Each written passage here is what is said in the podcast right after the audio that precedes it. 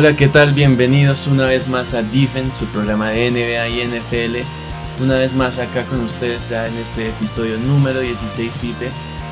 Con ya tres semanas transcurridas de NBA, ¿no? Ya tenemos afuera la primera ronda con muchas sorpresas y grandes actuaciones por parte de los equipos que obviamente nos han dejado con muchas emociones y ya ahorita viviendo una segunda ronda bastante pareja. Pipe, ¿cómo estás?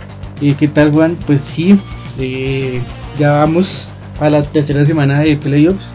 Ha sido una NBA en donde hemos tenido bastantes emociones, ¿no? Entonces, eh, pero bueno, como dicen por ahí, por ahí, a lo que venimos vamos y para eso estamos aquí, para ilustrarles un poquito de lo que ha pasado. Sí, hemos visto bastantes eh, actuaciones y grandes batallas, como en la primera ronda, lo que fue Murray versus Mitchell, con varios partidos con más de 50 puntos, algo nunca antes visto, o un Doncic cargando a los Dallas con tan temprana edad versus unos Clippers experimentados y armados a buscar un campeonato. Sí, lo de Murray pues creo que ha sido el mejor momento de toda su carrera sin lugar a dudas. Lo de Donovan Mitchell es una escalada, ya estos son sus segundos playoffs, si no estoy mal. Eh, y bueno, y marcó récord, ¿no? Ya el, que tiene el mayor récord es Michael Jordan con 61 puntos y no estoy en un partido de playoffs con menos de 22 años y ahora eh, Mitchell, ¿no? Que hizo 60, 60 puntos en el primer juego. Sí, otras actuaciones bastante destacables, bueno, lo de Lila, que si bien metió a la fuerza por la en la postemporada, también tuvo una gran serie contra Lakers, obviamente tuvo la lesión, pero se le reconoce el nivel que tanto se subestima en los últimos años a, este rapero y, y basquetbolista, lo que es Lillard. Y también me gustaría también hacer su mención de honor al Oklahoma, ¿no? Que eh, según ESPN tenía el 0.2% de entrar a la postemporada y llegaron hasta un séptimo juego. Sí, total. Yo creo que pues muchos se debatieron que el entrenador del año debió ser Billy Donovan y bueno, creo que lo demostró, ¿no? Llevó a un Oklahoma a jugar un séptimo partido. estuvieron a un punto, un segundos de poder pasar a semifinal de, de conferencia que ya hablaremos de eso si hicieron bien o hicieron mal. Pero bueno, eh, de cara al futuro es muy interesante. Esta semana leía que ya Oklahoma miraba un poquito a qué hacía con Chris Paul, ¿no? Porque creo que entra agencia libre, si no, si ya estoy tiene una edad importante donde ya, si bien tuvo una gran postemporada, ya su valor en el mercado y como jugador líder ya empieza a decaer, ¿no? Sí, total, ya 35, 36 años. Claro. Ya 18 años en la liga, bueno, no sabemos qué le pueda deparar a él, igual que a Carmelo Anthony, ¿no? Que también, pues no se sabe si sigue en Portland, eh, New York también hizo cositas, pero bueno, Vamos a ver qué pasa con ellos. Sí, Melo ya declaró que se siente como en casa, ¿no? Con Portland y, y bueno, esta última temporada demostró que puede ser un rol eh, importante en la rotación de Portland, ¿no? También para hablar un poco de los equipos que abandonaron ya la burbuja, en, por el este los Nets se fueron de una forma bastante rápida, pero su futuro cada vez es mejor, ¿no? Yo por lo menos siempre estoy muy esperanzado con la llegada de Steve Nash, con la vuelta de, Kevin Durant y con un Kyrie Irving en el 100 de pronto ahí para hacer bastante ruido en el este para el próximo año del Brooklyn. Sí, Steve Nash llega a una franquicia prometedora eh, que como hemos hablado llega tiene que llegar a levantar muchas cosas, muchos ánimos, eh, a configurar piezas. Kyrie Irving, si bien terminó la temporada eh, le afectó mucho lo de Kobe Bryant y fuera eso pues todo lo que ha pasado con el movimiento social pues le ha afectado aún más. Y pues volver a coger el ritmo de Kevin Durant no que es casi un año y medio sin poder jugar ya. Entonces eh, que entre y se acople, eh, acople coja ritmo pues va a ser un poquito demorado. Hay que darle un poquito de tiempo a estos Nets pero creo que van a ser cosas interesantes de cara al futuro Sí, unos grandes equipos que, bueno, los que mencionamos, tanto el Jazz, el Thunder o los Nets, son equipos que jóvenes y que se espera que ese proceso que, que comenzaron empiece a dar resultados y dejen de ser el famoso proceso, ¿no? Como a, día de hoy se ha quedado los Sixers. Sí, ya el proceso, ese, ese, ese temita ya hay que acabarlo con el proceso. Los procesos son distintos y si no hay un resultado, pues no hubo ningún proceso, ¿no? Entonces, eh, más bien ejecutarlo. Hay buenos jugadores, hay jóvenes, hay buenas cosas por hacer. Vamos a ver, pues, quién lo logra hacer y quién será la, la, la franquicia que desperdicie todo ese talento y veremos entonces reconstrucción una vez más. Ah, bueno. Exactamente. Y ya entrando en materia, hablemos de lo que fue, de lo que están sucediendo ahorita en la NFL, en la NBA, perdón. Eh, por el lado este, la semifinal de Miami Milwaukee que en este momento están 3 a 1 a favor del Heat. Con una sorpresa claramente me parece que podríamos decir que es una, un resultado sorpresivo porque los Bucks eran el sembrado número uno. Sí, yo realmente creo que lo que pasa con Milwaukee es un tema ya de que no es una franquicia grande, ¿no? Yo pienso que ah, sí, tienen un campeonato, pero fue un campeonato del 71. Y ya estamos en el 2020, entonces yo creo que ya pues ha pasado muchas cosas y sin lugar a dudas yo sí creo que Gianni necesita algo extra eh, creo que Chris Middleton es un buen jugador, más no es una estrella. Y yo creo que para que ese equipo de ese plus necesita otra estrella que acompañe a Janis, ¿no? Eh, si es que Janis no se va, ¿no? Porque pues muchos especulan que pueda que en esta agencia libre eh, tome un camino diferente, suenan ya varios equipos, esperar a ver, porque Janis ha, ha manifestado que le gusta la ciudad, le gusta el equipo, pero pues si no hay un proyecto bueno, muy seguramente cogerá otro ritmo. Sí, porque mencionabas a Middleton y Middleton justamente no ha sido el la mano derecha que necesita Yanis para obviamente generar su máximo eh, exponencial y, y ya es donde la gerencia se pregunta si Middleton es el segundo hombre a tener en cuenta o hay que explorar el, explorar el mercado. Yo exploraría el mercado. Pero sería una reconstrucción de cero. No, yo, yo haría a Bledsoe. Bledsoe es un jugador bueno, eh, que te da buenas rotaciones. Eh, Milton, yo creo que Milton explotó nada más ahorita. estuvo en juegos de, de estrellas y todo. Pero yo buscaría, yo, si yo quiero un proyecto serio y quiero que ya ni sé qué, le traería otra estrella. Hay que mirar a ver qué estrellas hay y que lo puedan pagar, ¿no? y que estén dispuestas a ir a vivir a Milwaukee también. Sí, no, es una ciudad fría, eh, bastante, bastante nieve, que no cualquiera se va. Eh, esperar a ver. Pero bueno, no todo ha sido eh, por mal trabajo de los Bucks. También en el hit ha habido un, puedo llamarlo un mini proceso de reconstrucción. Trajeron a Jimmy Butler que venía de mal paso por un par de equipos, como fue en Minnesota y por los Sixers y el Spolstra ha logrado diseñar un equipo que si bien tiene a Butler como estrella, está muy bien rodeado por jugadores como el novato Tyler Hero, Bama de Bayo, eh, Crowder que venía de hacer varios equipos un, buenos papeles de jugador de, de rol, ha cumplido en el sector defensivo y desde la línea 3. Entonces también hay que destacar el primero el trabajo de Spolstra y la gran, el gran rendimiento de, del Hit como equipo. Jimmy Butler para mí es una estrella desde que llegó a la liga, estuvo en Chicago, después pasó a Minnesota, después a Philly y ahora también aquí en Heat. Creo que Butler eh, demuestra el error que tuvo Minnesota y el error que tuvieron Filadelfia en pues, Filadelfia prefirió a Tobias Harris en vez de Jimmy Butler. Ya están los resultados. Eh, ese equipo no sé hasta dónde pueda llegar.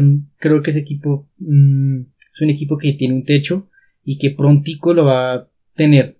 Eh, Adebayo si bien es joven, pero pues esto es una, es la primera temporada desde que llegó que le vemos cosas buenas, interesantes. Jugó un All Stars, estuvo ahí peleando para el jugador, eh, para el Most Improver. Eh, pero no sé, no sé. Este equipo es muy bueno. Pero creo que lo que haga ahorita eh, va a ser su techo.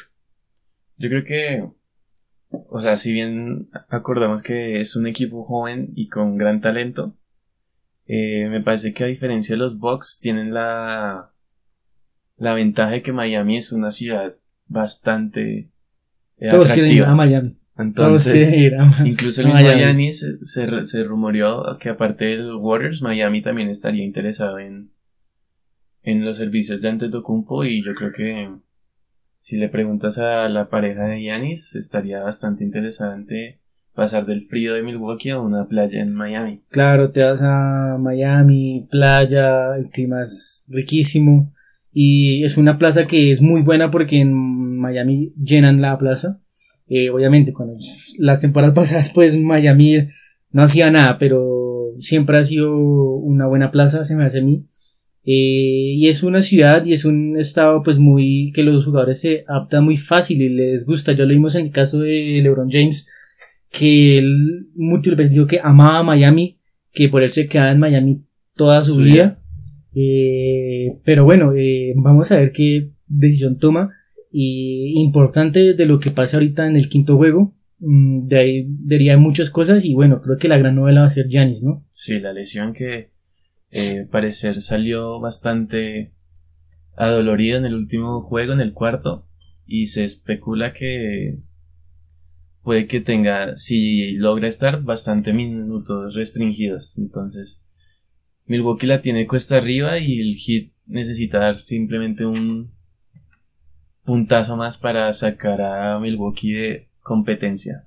Lo pasemos al siguiente lado del cuadro, que sería el de Celtic y Toronto, que la verdad me parece que ha sido una gran serie, que el comienzo sorprendía Celtics con un gran nivel de Tatum y Jalen Brown, como lo han hecho en la, en la serie pasada versus Filadelfia. Ahorita en los dos primeros partidos se han, se han impuesto sobre Toronto y se ponían rápidamente 2 a 0 arriba. Y yo creería que sorprendentemente Toronto ganó un tercero de una manera bastante milagrosa y llegaron con el impulso para emparejar la serie 2 a 2.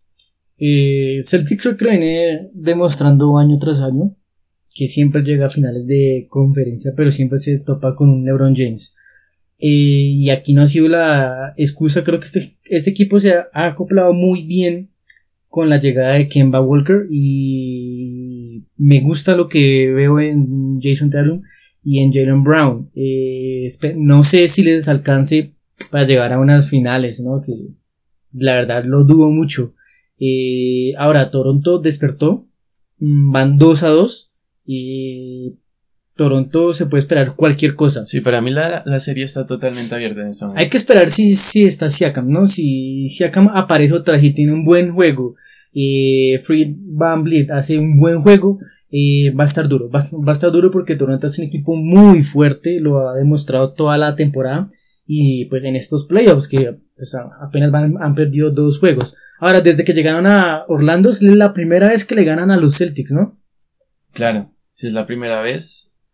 Y, y se ponen con el impulso, lo hablábamos una semana, el impulso que viene ahorita Toronto es, es un auge anímico que, puede hacer que entren un par de tiros más, que agarren confianza y que aprovechen eh, su gran labor como equipo, que son muy organizados tanto en la ofensiva con la rotación de pelota o en la defensiva con la rotación de, de marcas.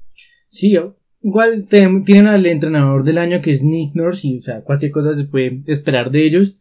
Yo lo que digo es que si no tuviste la, la oportunidad de de aniquilarlos te puede costar ahora.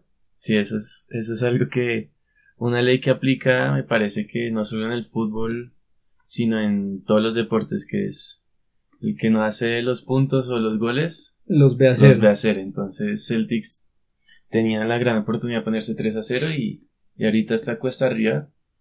No, cuesta arriba no, está aparejado la serie. Pueden haber sido 3-0 por un error de, defensivo que pues te anotan faltando un segundo, ¿no? Claro. Iban a ir, si no irían 3-0. Sí, también. Yo creo que de ahora en adelante Toronto obviamente tiene un gran equipo, lo hemos dicho, pero yo recalcaría que debería eh, utilizar más su ataque con los hombres altos, ¿no? Tiene nombres bastante importantes como es el Margasol, que llegó a la burbuja con un estado físico bastante bueno, eh, iba acá aportando desde la defensiva y ahora en los últimos años ha trabajado el juego perimetral y el de triple. Y con el mismo Siakam, ¿no? Que no ha aparecido como apareció el año pasado siendo ese secuaz de Kawhi Leonard. Creo que se podría dar un punto si logran aprovecharlo. Sí, yo, yo lo di como favorito para llegar a finales y lo sigo dando como favorito llegar aún más. Eh, yo creo que si Toronto remonta esta serie, uff, qué peligro. Qué peligro porque este equipo anímicamente se levanta y, y hará cosas interesantes. No sé si llegará un título, pero estará ahí, estará ahí. No, y sería una serie bastante interesante la del Hit versus Toronto o la del Hit Celtics. Yo, creo, yo, yo, ya estoy dando por muerto los box, ¿eh? eh yo, yo, también creo, sin Janis la verdad no creo que hagan muchas cosas, la verdad. Y, y Janis está lesionado, o sea, eso hay que saberlo. Y están jugando día por medio, Janis está lesionado no va a estar al 100%. Sí, así llegue, no va a estar. Eh, no va a estar, no creo que juegue los 46 minutos. Eh, está muy duro, está durísimo. Entonces yo también creo que Hit va a, pues, a pasar sin lugar a dudas. Hoy estuvo a nada. Eh, bueno, esperar a ver qué acontece esta semana. Hay que estar atentos a ver cómo continúa esta serie de Celtics versus, versus Raptors, una gran serie y que afortunadamente están juiciosos los de DirecTV y los de ESPN que han estado transmitiendo todo hasta ahora. ya creo que van a pasar menos en ESPN porque el gran Álvaro ahora está en, en, ¿qué? en el pase, en el League Pass de la NBA. Eh, para los que pueden tenerlo bien, para, para los que no, se va a complicar un poquito los derechos. Siempre hay formas más, eh, un poco ilegales de más clandestinos de hacerlo. Claro, claro. Siempre hay una forma. Es, sería un lujo volver a escuchar a, Álvaro, ¿no? Que creo que es el que mejor sabe en Latinoamérica de la NBA. Entonces, eh, pues esperar. Los que puedan, háganlo sin lugar a dudas. Bien, y pasando por el, al otro lado de la conferencia, de la NBA en la conferencia oeste, también tenemos dos series bastante interesantes, ¿no? La de Clippers Nuggets, que al día de hoy están uno a uno, un enfrentamiento muy parejo, Ambos venían de series complicadas, me parece a mí. Clippers obviamente logró sacarla más rápido con Dallas y la ausencia de Porzingis, pero los Nuggets, como lo mencionamos al comienzo del episodio, siete partidos, todos con más de 100, 120 puntos por partido y, y un gran esfuerzo físico de, por parte de ambos equipos y pues los Nuggets ahorita están eh, siguen disputándolo y y se nota, se puede comenzar a notar esa, esa fatiga, ¿no? Yo creo que sí, eh, la verdad yo sí creo que se pueden llegar a cansar, vienen de siete juegos a, a tope, el último juego pues fue buenísimo, el séptimo contra Utah lo jugaron a full ritmo, eh, y eso empieza a hacer efecto, juegan día por medio, y no juegan contra cualquier cualquier niño, ¿no? o sea, juegan contra un Kawhi Leonard, juegan contra un Paul George, sin estar no en su tiene Un no tiene un partido malo, Leonard. Leonard sigue demostrando que para mí está en el top 3. Eh, y hoy, hoy por hoy que no está Kevin Durant, para mí puede estar inclusive detrás de LeBron James, que podemos discutirlo después, ¿no? Pero con un Kevin Durant y con un LeBron, sin, sin lugar a dudas, ahí Kawhi se posiciona en un tercer posición perfecto, ¿no? Eh, calladito como es él, hace todo, absolutamente todo, pero en esta nueva NBA no sirve solo ser una estrella, tiene que complementarse todo, y si no está Paul George, si no está Beverly, si no están los demás, pues muy difícilmente Clipper llegue, ¿no? Bueno, pero para darle un poco de esperanza a los Clippers, de la nefasta primera, primera ronda que tuvo Paul George a los primeros dos partidos contra los Nuggets, se le ha visto una mejoría poco leve, eh, poco leve, pero ya es algo significativo y es cuestión de que agarre ritmo. El mismo Paul Josh lo decía, que simplemente es que entre en un par de canastas y podrá encontrar otra vez su ritmo y ese famoso eh, Paul George de playoffs. Sí, pues eh, A mí me preocupó lo que dijo Paul George en su entrevista que no se encontraba en la burbuja, que estaba muy preocupado, que pasaba cosas, bueno. Eh, no sé qué tanto puede afectar o no. Paul George tiene que aparecer. Yo lo vengo diciendo, el Paul George de, de los Pacers ya no está.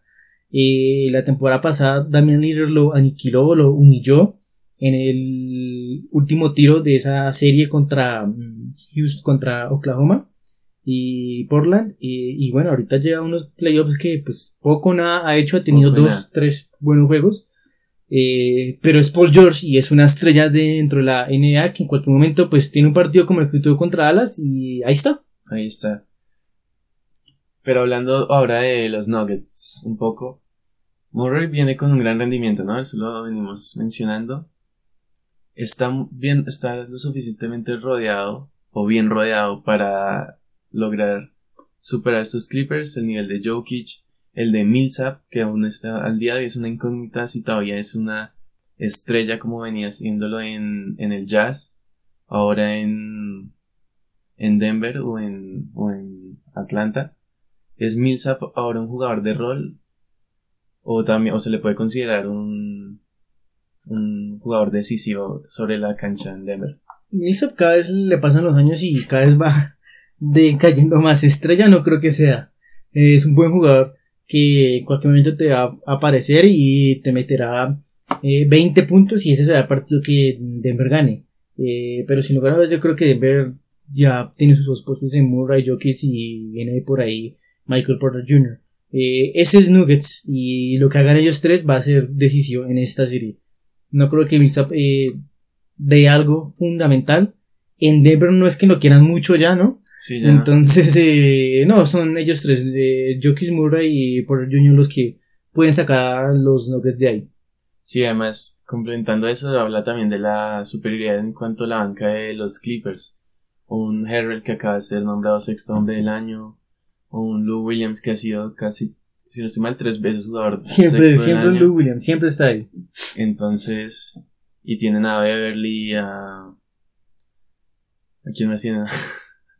Eh, a Subak, sí. Eh, tienen a, Ray Jackson. bueno, tienen buenos jugadores. Y no, sin duda la banca de Clippers. La banca de Clippers es mucho mejor. Sí. La banca de Clippers se hace un cuarto solito. Los de los Denvers lo dudo. Bueno, ahorita están 1-1. Y también, y al igual que la de Toronto, es, me parece que está abierta. Eh, y más que la burbuja permitió a, a los jugadores sacar un nivel que no sé si lo sacarían en un escenario normal, pero... Puede que no, porque creo que en esto se ha afectado las localías, ¿sabes? Claro. Eh, no están las, los fans, no están las aficiones ahí gritándote, diciéndote miles de cosas como ha pasado con LeBron, con Westbrook, que les dicen y se enfrentan. Eh, creo que sí ha sido fundamental para que hayan eh, series tan parejas, ¿no? Casi siete juegos. Bueno, y hablando de LeBron y Westbrook, pasamos a, a la última llave de las semifinales de esta, de esta temporada que está transcurriendo y es la de Lakers Rockets, ¿no? Un partido, un, una llave que apenas comenzó hace un par de días con, yo diría que es la sorpresa que los Rockets hayan llevado el primer partido, no sé, ¿tú qué piensas? Sí, total. Sorpresa, cosa que venían de jugar un también un alto juego venían fresquitos, ¿no? Venían calientes de ese juego todavía. Yo creo que eso fue lo que dio el impulso. Y los Lakers llegaron eh, fríos, totalmente fríos. Un buen mm, descanso. Un buen descanso se dieron. Eh, los Lakers han sido los más eh, participativos en la burbuja con, la, con las cuestiones sociales. entonces creo que eso mm, tuvo la cabeza en otro lado. Eh, y bueno, ahora pues se enfrentan unos Rockers que no son fáciles de ganar. Puede gustar el método, puede no gustar, pero no son fáciles. Y es la, y es la nueva NBA. Eso es lo que se juega. Sí, es puro triple. La nueva NBA es puro triple, partidos de 130 puntos, sí.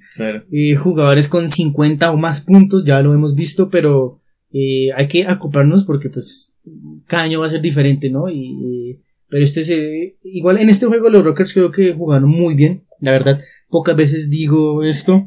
Los Rockers jugaron muy, muy bien, movieron el balón eh, hicieron muchas transiciones de balón que pues dejaron fríos a la defensa de los Lakers, no sabían cómo pararlos, no sabían cómo parar a PJ Tucker, no sabían cómo parar a Harden. Sí, es, y es interesante esa propuesta de los Rockets de jugar con una, todo el partido con alineación baja versus unos Lakers que tienen jugadores muy interesantes en esa posición de 5-4 como es Anthony Davis, Dwight Howard o el mismo Javel McGee. Son jugadores que normalmente entran y aportan tanto rebotes como puntos, ya sean asistencias de alley o segundas oportunidades que al final le dan más chances de anotar, pero que en este primer partido estuvieron abrumados por unos Rockets con alineación baja. Sí, total. Eh, lo que pasa es que los Lakers no pueden vivir de eso, ¿no? Los, los Lakers tienen que empezar a, a, meter los triples porque si no lo metes,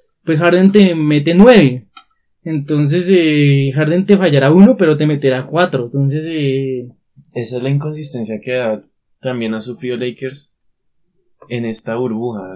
Que Danny Green no ha logrado un partido, te hace seis triples, al otro te, te mete uno. Igual Cadwell Pope al igual Kuzma. Kuzma igual tiene un arsenal ofensivo mucho más amplio que los dos anteriores que mencioné, pero el mismo Caruso o Cadwell Pope o Danny Green son jugadores que Lakers necesita que aporten con una cuota mínima de triples para mantener en juego o, a, o a flote esta ofensiva de Lakers, porque LeBron y Davis obviamente también tienen que aparecer mucho más, pero tienen que repartir las cargas al final. Claro, eh, sin lugar a dudas, si se, le, si se llegase a lesionar alguno de, de los dos, hablo de Davis o James, eh, para mí está muerta ya la temporada para los Lakers, entonces, eh, porque no, dependen mucho de ellos, de lo, de lo que haga LeBron y, lo, y de lo que haga Anthony Davis, y sin ellos en cancha, pues es muy difícil, ¿no? Es muy difícil que puedan dar partido, eh, que puedan ganar un juego, y más que a frente, pues tienes a unos monstruos de la NBA, unas superestrellas como el Harden y Westbrook. Eh, difícil, difícil. Tienen que encontrarse más. Eh, y ya, yo he visto que los Lakers tienen muchas fallas también en la parte de los tiros libres. O sea, veo que están fallando mucho. Fallan mucho en la parte de las faltas. No concretan. Lebron no las mete a veces. Eh, hubo un juego en donde pues Portland no le aniquiló eso, pero había juegos en donde fallaron casi cuatro puntos desde la, desde eh, el punto de los suspiros, como dicen muchos. Sí, no, lo, ese rubro de los libres es algo que menosprecian muchas veces en el juego y muchas veces determina el ganador, ¿no? Pero también... a los Caps, ¿no? Que George Hill perdió libres y perdió en el juego. No, el mismo Yanis que en partidos pasados también ha desperdiciado oportunidades.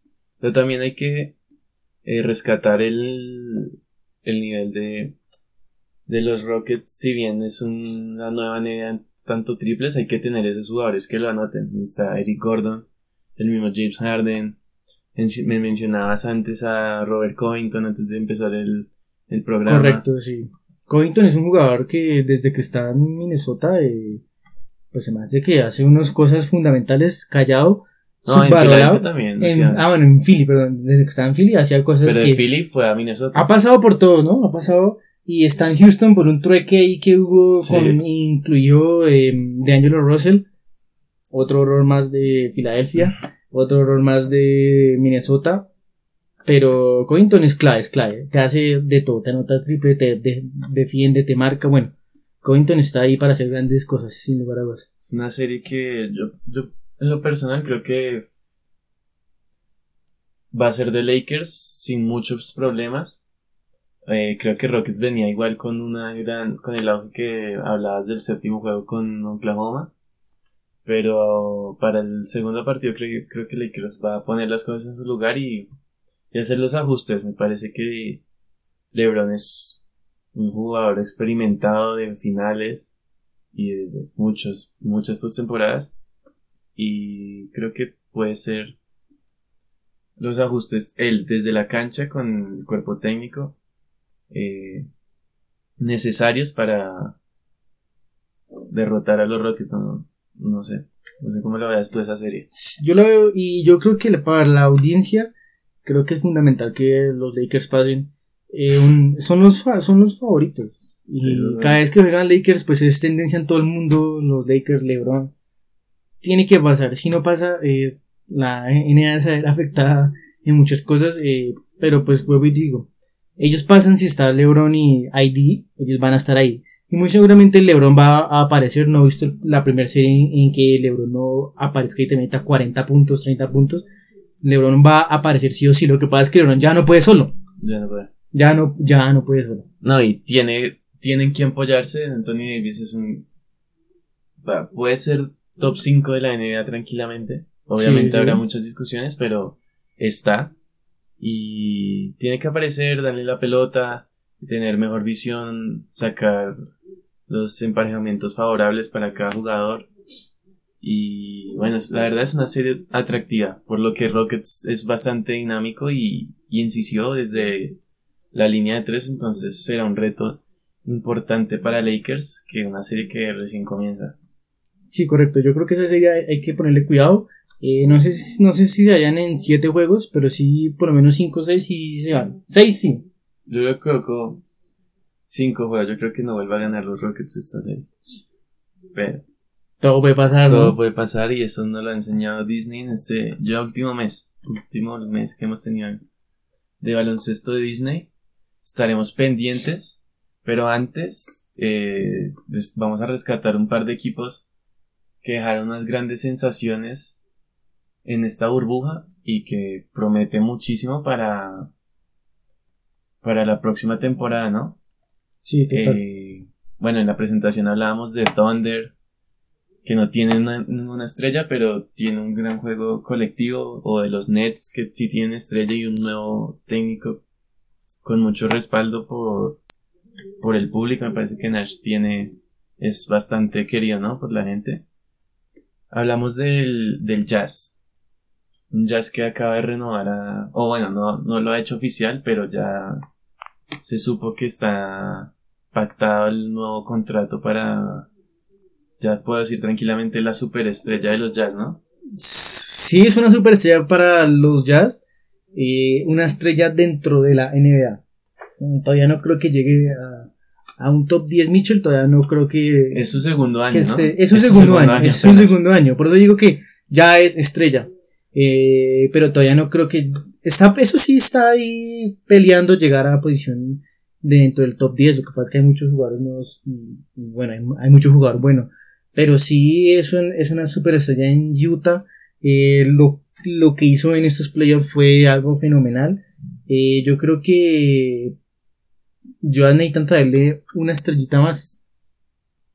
Viendo el mercado como está ahorita, analizando la agencia libre que se viene ahorita en un par de meses, sabiendo que no vas a tener posiciones altas por tu desempeño en la, en, la, en la temporada, ¿qué piensa, qué jugador, primero qué posición y qué jugador le podría venir bien a, una, a un equipo como el Jazz que en los últimos, creo, creo que yo llevo varios años peleando postemporada. Sí, siempre se queda ahí. Y siempre tiene buenas series, pero que no logran eh, avanzar, pero ¿qué le falta al jazz? Yo creo que le falta una, una pizca de, de alguien de experiencia ganador. Eh, un Chris Paul puede ser, lo que pasa es que esa posición la tienen supremamente suplida. ¿Por eh, quién? ¿George Hill? Eh, no, George Hill no, sino Mike Conley creo que está ahí. Ah, Mike Conley, no, Mike está, en box, sí, sí. En box. Conley, Mike Conley está ahí, eh, pero Mike Conley no ha hecho mucho tampoco, sí, no ha tenido una temporada, pues, por algo lo cambiaron. Es el de los Grizzlies. No, pues por algo lo cambiaron y era la máxima figura hace dos años de los, de los, de los Grizzlies y, y se fue. Un Paul George, ya que eh, no tiene nada que perder, eh, seguramente será salón de la fama puede ir a un Utah. ¿Será que Paul eh, George será Salón de la Fama? Paul George no, Chris Paul. Ah. Chris Paul, Chris Paul. Chris Paul, Chris Paul. Eh, Paul George no creo que se vaya de Clippers. A menos de que se vaya Kawhi, eh, se puede ir. Mm. esa pieza que mencionas a mí me parece, me resulta bastante interesante. O de pronto un Oladipo también caería bien en ese equipo. Me parece que Oladipo está muy plantado ya en Indiana. Pues no hay más estrellas, pero Oladipo eh, yo creo que le haría un toque bueno. De pronto también le traería, no es una estrella, pero es una pieza que podría ser bien. Es un Aaron Gordon, además de que encajaría bien en ese equipo, haría buena parajita. Pero necesitan una estrella veterana eh, y ganadora para que les dé ese impulso, porque es que el gobierno ha ganado una, Micho no ha, ganado nada, son muy jóvenes. A mí me parece interesante lo de Chris Paul. Yo le ofrecería también un contrato bueno, pero de un año, y movería con Lee a ese sexto hombre, ¿no? Creo que esa sería una interesante opción para el Jazz que debe aprovechar este buen momento de Mitchell y de Gobert también está haciendo un buen básquetbol. Eso por un lado el jazz que la verdad nos entretuvo bastante en esta mucho en esta burbuja y en esta reinauguración de la NBA. Pero otro equipo que también nos dio bastantes alegrías, incluso un tiro sobre la bocina, fue los Dallas Mavericks. Un equipo que ya el podcast pasado hablamos de que su futuro es bastante prometedor. Pero, pues como todo futuro, hay bastantes incógnitas, ¿no? Hay que los planes se lleven a cabo como, como se esperan. ¿Cómo ves el panorama de Dallas? Yo pienso que Dallas es el mejor equipo plantado de cara al futuro, con lo que tiene. Eh, Luka Doncic, eh, yo creo que la temporada que viene va a pelear MVP y va a pelear top 5 sin lugar a dudas va a pelear top 5 eh, porque es que hace de todo, es que hace de todo, tiene que mejorar algunas cosas defensivas, mejorar su carácter dentro del juego, que a veces es un poco explosivo y puede dejar a su equipo ahí como que el albedrío lo vimos en el último partido contra Clipper que se fuera por un chico aún. Sí, claro. Entonces eso, eso es, es, algo que va a ir mejorando y que los compañeros que tiene. Igual Morris se pasó ese partido. Sí, se pasó también, se pasó también. Eh, pero eh, si no hubiera estado ahí eh, Boban, Boban Don Chicks le hubiera dado una, le hubiera pegado su piña como dicen en, Argentina, le hubieran dado durísimo eh, y muy seguramente hubieran expulsado a los dos y yo creo que ahí sí nada que hacer. Sí sale perdiendo alas. Sí sale perdiendo alas. Eh, pero sin lugar a dudas la pareja que hace con Porzingis es fundamental. Eh, yo creo que necesitan un sexto hombre Sí. Para complementarlo. ¿Qué nombre aparece en tu cabeza? Chris Paul también puede estar ahí. Chris Paul hace un buen, haría un muy buen papel ahí, eh, ayudándolo, eh, no sé. Yo tengo un nombre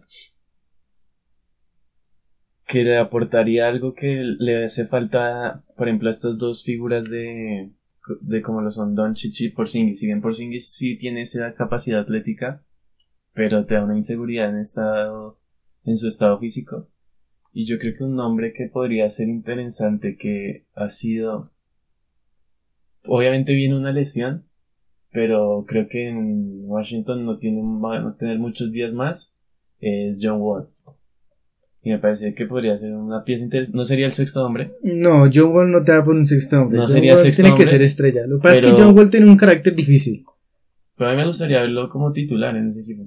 Sí, no, quería una, una, una- es anotador. y no, y quería pues un equipo para título. Para- John Wall, Doncic y Porzingis, que John Wall te puede, pues, todavía te da hartas temporadas buenas, ¿no? Eh, él, él también está buscando su salida de Washington, igual que Bradley Bill. Igual, Washington es un equipo ahí perdedor. Sí, perdedor. Perdedor. Pues yo creo que la temporada que viene va, va, va- Igual ya va a estar sus años. último. o sea, Sí, y viene de dos lesiones difíciles, complicadas. Necesita, Necesita, necesita un un cambio. cambio. Eh, vamos a ver qué hace Dallas. Yo estoy muy entregado que puede ser en la agencia libre, que puede ser en el draft. Eh, si bien Porzingis no creo que Porzingis juegue los 83 partidos, no. Te juega la mitad y los otros lo van cuidando para estos momentos, para los playoffs. Así es, sí, y también hablando del draft, en próximos episodios, ya cuando esté cerrando la temporada, analizaremos lo que fue la lotería, ¿no? Y Sí. cómo eso va a afectar a cada equipo en sus elecciones y por sus necesidades, ¿no? Habrán equipos que necesiten un jugador alto, un armador o un anotador. Un Lamelo Ball ahí quedaría bueno, ¿sabes? en esos Dallas, pero no creo que No, no creo que entre nada más de ideología de Cuban. Así que yo diría un jugador más conservador, más. Sí, alguien más Correcto. correcto veterano, eh, ganador, porque John Wall, pues si bien no ha ganado títulos, pero es alguien que le gusta com- pues competir y pues él ha llevado a Washington a, a lugares buenos. Bueno, sí, estaremos muy pendientes de cómo continúa estas series de NBA que la verdad nos han sacado sonrisas en medio de una pandemia bastante complicada. Y también contentos, ¿no? De que la vuelta de la NFL ya va a ser esta semana. Defense obviamente va a ser mucho más activo, ya que tenemos otra vez los dos deportes eh, en on, prendidísimos. Así que nada, estén pendientes porque obviamente Ethan viene recargado con estos dos deportes que gran espectáculo siempre nos dan, ¿no? Así que, no siendo más, nos despedimos por hoy y nos vemos hasta la próxima.